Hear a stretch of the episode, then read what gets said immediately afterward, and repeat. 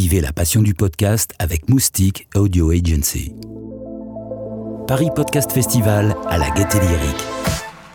Blandine Masson, bonjour, vous êtes responsable des fictions chez France Culture. Le podcast de fiction que vous auriez aimé inventer Un podcast dont les gens ne pourraient plus se passer.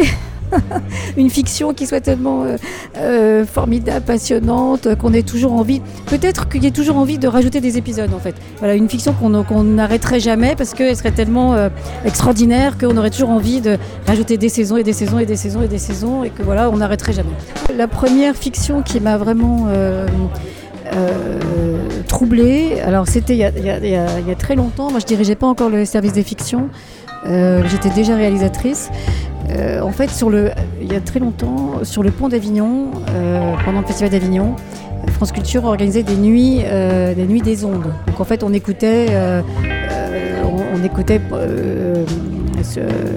avec des casques dans des transats sur le pont d'Avignon la nuit jusqu'à 2h, 3h du matin des programmes. Et Alain Truta, qui était le fondateur de, qui a, créé France Culture, qui a dirigé les émissions dramatiques pendant 25 ans, avait concocté un programme euh, sonore qui, depuis le début, en fait, depuis disons, après la guerre, après 47, jusqu'aux années 90, et donc c'était un grand chemin comme ça dans l'histoire de la fiction radiophonique. D'ailleurs, on a perdu les bandes de ce, de ce, de ce, de ce fil euh, sonore, c'est dommage. Et là, j'ai entendu euh, la Dame de Shanghai, c'était une, une, réadaptation pour la radio euh, du film d'Orson Welles. C'était La Dame de Shanghai, c'était Arletty qui jouait. Et c'était un vrai film en fait. Euh, ça date des années 50. Hein.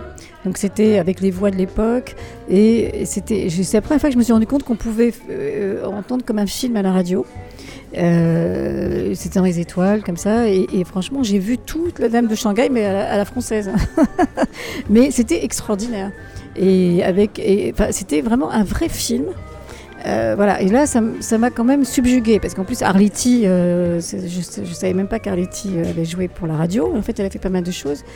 Et tout d'un coup, alors à l'époque, ils avaient le, droit, parce qu'au niveau des droits, c'était beaucoup plus facile, donc ils avaient le droit de refaire en, fiction radiophonique un grand film comme le film d'Orson Welles, La Dame de Shanghai.